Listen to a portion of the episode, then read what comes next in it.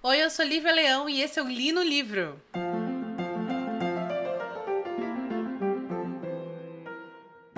Então, eu fiquei um, uns tempinhos sem gravar porque eu não conseguia terminar de ler nada pelo simples motivo que eu tava com muito trabalho. Eu, eu trabalho numa empresa fora do Brasil e é uma empresa que teve um, um problema lá, um, um, Como eu posso dizer? Ela teve um, um papel na, no conflito da Palestina com Israel e então foi uma empresa que a gente teve eu trabalho na área de TI, né?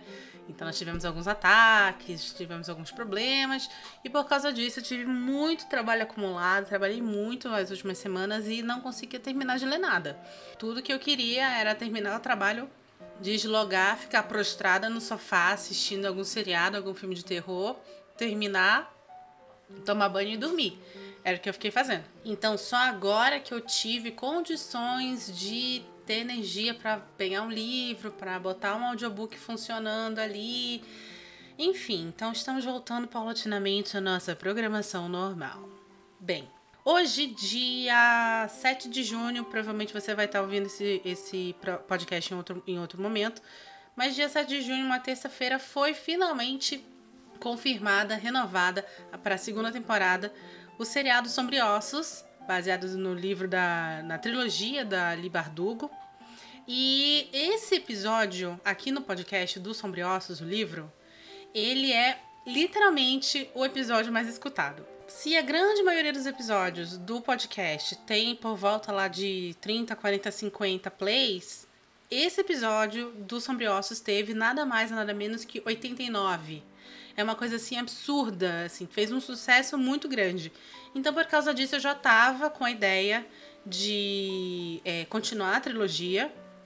E para completar hoje, nós tivemos a confirmação da da renovação para a segunda temporada do seriado. Então, assim, o livro de hoje vai ser a continuação dos Sombriossos, que se chama Sol e Tormenta. Logo, se você não leu o primeiro livro, se você não assistiu o seriado, eu te recomendo parar esse episódio e dar uma olhadinha lá no nosso episódio sobre os Sombriossos, que é o primeiro livro da trilogia. Ou assistir o, o seriado, ou até mesmo ler o livro. E aí você volta aqui e a gente continua conversando. Se não, vai lá, continua, seja feliz. Se você gosta do spoiler, fica aqui, porque como a gente está falando de um segundo volume, não tem muito como eu, eu não dar spoilers, porque você precisa saber os destinos de alguns personagens para começar esse livro. Ok? Então vamos lá. Esse livro em específico, diferente do primeiro, me deixou com mixed feelings. O primeiro, se você não se lembra, é um livro que eu achei muito bom e eu acho que é um IA bem redondo, né? Você tem o, o algumas alguns simbolismos que o IA sempre tem, como por exemplo a, o trio, o triângulo amoroso, a menina que é um pouco desajeitada, mas que na verdade é escolhida. A gente tem isso tudo quanto é YA, principalmente os, os YA de fantasia, e nos sombriossos isso não é diferente. A diferença é que o mundo dos sombriossos ele é baseado numa Rússia que existiu de verdade, numa Rússia czarista. Então você tem é, o mundo criado sobre, sobre alicerces muito firmes e muito tangíveis, o que faz com que ele seja muito fácil de assimilar, que seja um mundo muito rico e que seja um mundo onde você suspende a descrença muito fácil. É, e ele tem personagens, é um livro que tem personagens bem bacanas. Eu gosto do, do, dos protagonistas, da protagonista em específico. Eu gosto da jornada dela, é uma jornada de herói bem clássica. E é o que eu falo que o primeiro livro é. É um livro. É um feijão com arroz bem feito, sabe? É isso, é um feijão com arroz bem feito. Não é aquela coisa que você fala assim, meu Deus do céu, é a nova trilogia do mundo, é meu Deus, marcou minha geração. Não, mas é bem bacana. E isso que é o bacana desse livro, porque é, devido a essa, todo esse potencial que ele tem, quando ele foi transformado em seriado, é um seriado que me agradou bastante. Lembrando que no seriado a gente não tem só os sombriossos, a gente tem é, a história do seriado sendo contada a partir da junção de dois outros livros, que é. Desculpa, a partir da junção de dois livros, que é o próprio Sombriossos e o outro chamado Six of Crowns. O Six of Crowns eu quero muito ler, porque é, eu não li e o que, os personagens que são mostrados no seriado do Six of Crowns eu achei fantásticos. Fantásticos. Então eu quero muito ler, eu quero muito conhecer mais aqueles personagens. Logo, depois que terminou o seriado, unindo lá com a boa impressão que eu tive do livro, eu quis muito continuar a trilogia. E esse novo livro, chamado Sol e Tormenta, todos os livros da, da trilogia têm dois, dois títulos, assim, tipo, ah, Sombriossos, Sol e Tormenta, Feijão com Arroz, Queijo Goiabada, entendeu? É tudo, tudo assim. Esse é o Sol e Tormenta. E é, esse livro me deu mixed feelings. Por quê? As partes desse livro que eu gostei são partes muito boas, que eu achei fantásticas, que eu gostei muito. E as partes que eu não gostei, eu não gostei de quase largar o livro.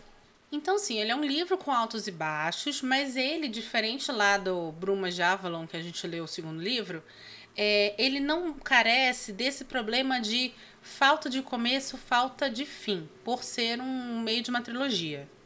Ele é um livro onde você tem o, o episódio de, narrado muito bem é, delimitado. Porém, eu acho que as partes que eu não gostei desse livro, eu consigo conectar com partes que eu não gostei do Bruma de Avalon 2, que é o A Grande Rainha, se não me engano.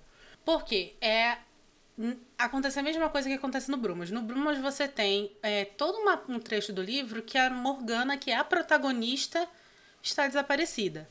E neste livro nós temos todo um trecho do livro, na verdade a grande maioria, em que o antagonista do livro, que é o Darkling, que é o grande vilão, está desaparecido.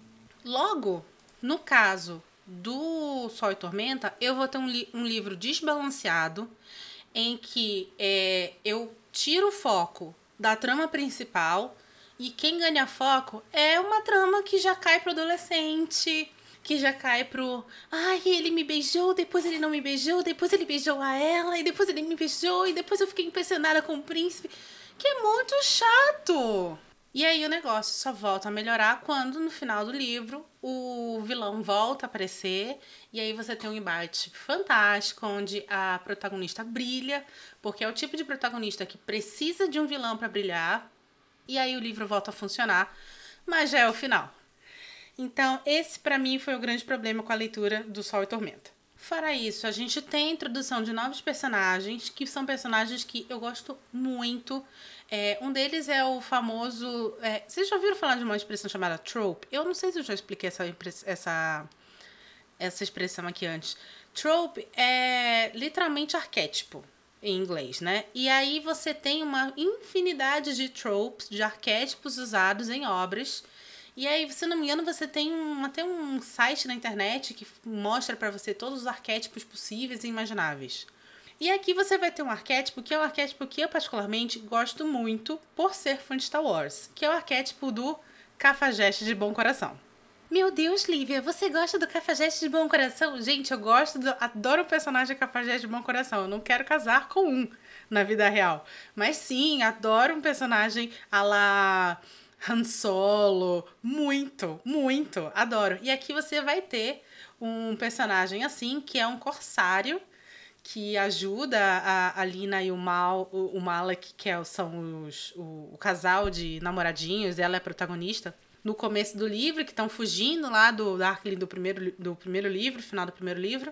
E aí ele ajuda e ele é um cara bonito, charmoso e é engraçado, mas ao mesmo tempo não é muito confiável. Você tem esse arquétipo aqui e é um arquétipo que, além de eu gostar muito, funciona muito é, para balancear o personagem do mal, que é o namorado da Lina, que é esse balanço que também a gente perde, esse equilíbrio a gente também perde quando o Darkling some, né? O, o vilãozão some, porque a Lina, ela sim gosta do vilão também.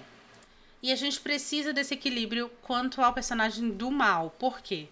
O mal é um péssimo personagem.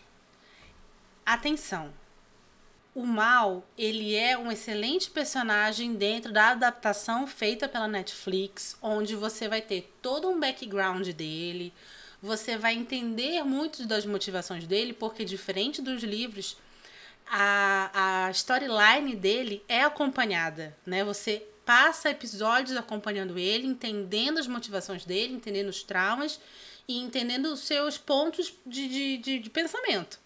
No livro, no primeiro livro e nesse livro aqui, você não tem isso. O mal, ele é escrito como um personagem que na minha cabeça parece ser muito descartável. Ele some e volta da história muitas vezes.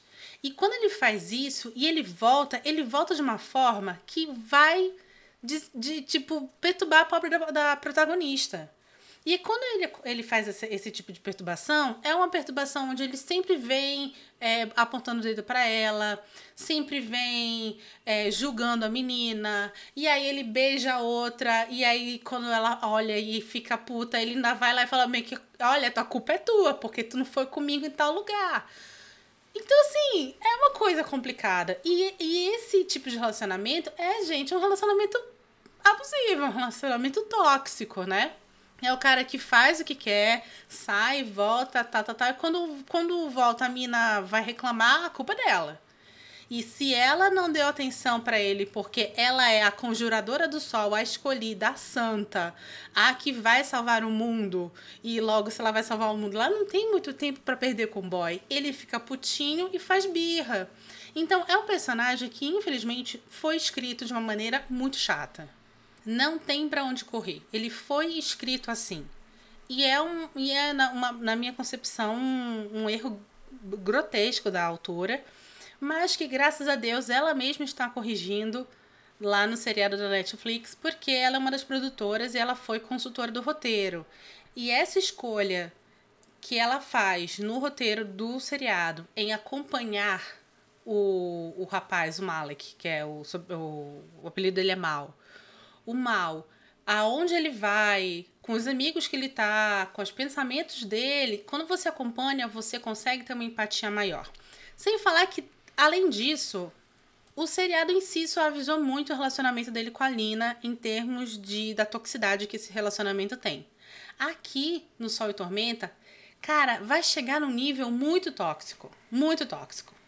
E aí, em contrapartida, você tem esse outro cara, esse corsário, que é lindo, maravilhoso, engraçado, saboroso, sabe? Delícia cremosa. Então aí você faz o quê? É óbvio que você vai torcer para outro cara. E isso acontece também no primeiro livro. Como o mal ele fica sumindo muito tempo, quando ele volta, volta cheio de dedos para Lina, e você tem pra contrastar com ele a figura do Darkling, que é uma figura misteriosa, sabe? Poderosa e morena de olhos negros você vai também ficar afim do. do ficar afim ótimo, né? Você vai chipar também o Darkling. Então não tem muito como defender o pobre do personagem. Eu fico. Cada dia mais eu fico muito triste quando eu vejo essas coisas em livro, viu? Quando o autor pega um, um, um personagem para Cristo, gente do céu, dá um dó que vocês não têm ideia. Eu sinto isso com o Malik, porque ele foi escrito de uma maneira para você não ir com a cara do moleque. para você não ir com a cara do moleque. E aí você tem esse problema muito sério, né? Que é a. a tá, o, o antagonista tá desaparecido, então você não tem mais a presença do perigo iminente que ele traz. Você tem um livro que começa muito bem, porque, como ele tá no começo do livro, o livro toma um ar de aventura e de perigo, e é muito legal.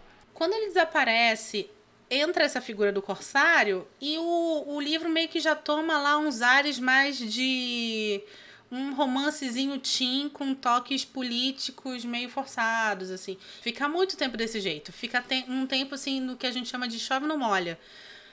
Porque, assim, o Darkling não aparece, a Lina não, não, não vira o que ela tem que virar, a grande heroína que ela tem que virar, o Malik tá lá enchendo o saco, o, o Corsário não, não dá uns pega na Lina, fica um chove no molha por páginas e páginas e páginas e páginas, até o grande final, onde você finalmente tem o retorno do Darkling que é através de uma apoteose gigantesca, com corpos voando e sangue espirrando e pessoas perdendo o braço. Que aí volta a ser, na minha concepção, muito legal, né? Mas enfim, é, saiba quando você pegar esse livro que ele é um livro que tem problemas muito sérios. A escolha que a autora fez para desenvolver essa história, esse meio da história, são escolhas que eu super entendo. Ela precisa fazer a Lina passar por algumas coisas em termos de se tornar a santa que ela precisa se tornar ou não. Esses conflitos que a Lina é, passa são necessários para a história dela, eu super compreendo isso. O problema foi o tempo que ela levou em páginas para fazer isso acontecer.